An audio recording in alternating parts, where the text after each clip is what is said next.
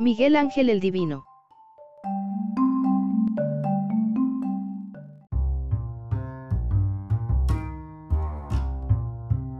El pasado 7 de mayo fue inaugurada la exposición de la muestra museográfica itinerante titulada Miguel Ángel, el Divino en la Sala Experimental Octavio Trías del Centro Cultural Paso del Norte. Dicha exposición es fruto del trabajo de Gianluca Salvadori, museógrafo y escultor encargado de la curaduría de la exhibición y que entrevistamos para Distopía, a continuación tenemos todos los detalles. Miguel Ángel, el Divino cuenta con 58 piezas de Miguel Ángel entre pinturas, esculturas, dibujos, poesía y muestras de modelos de arquitectura diseñados por el artista.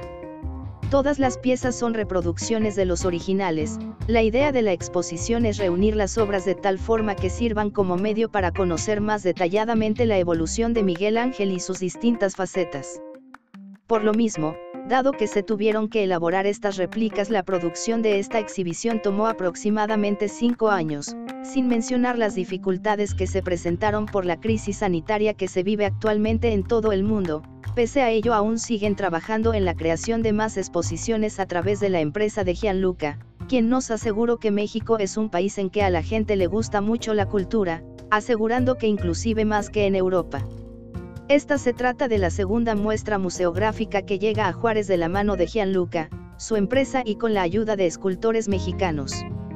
Anteriormente en Distopía ya hemos cubierto la exposición, Tutankamón, la tumba, el oro y la maldición en la cual recibieron comentarios de la gente a la que les gustaría tener una exposición que contemplara la capilla Sistina y en esta entrevista pudimos constatar el interés mutuo por continuar con estas producciones a pesar del alto costo de traslado que ello implica.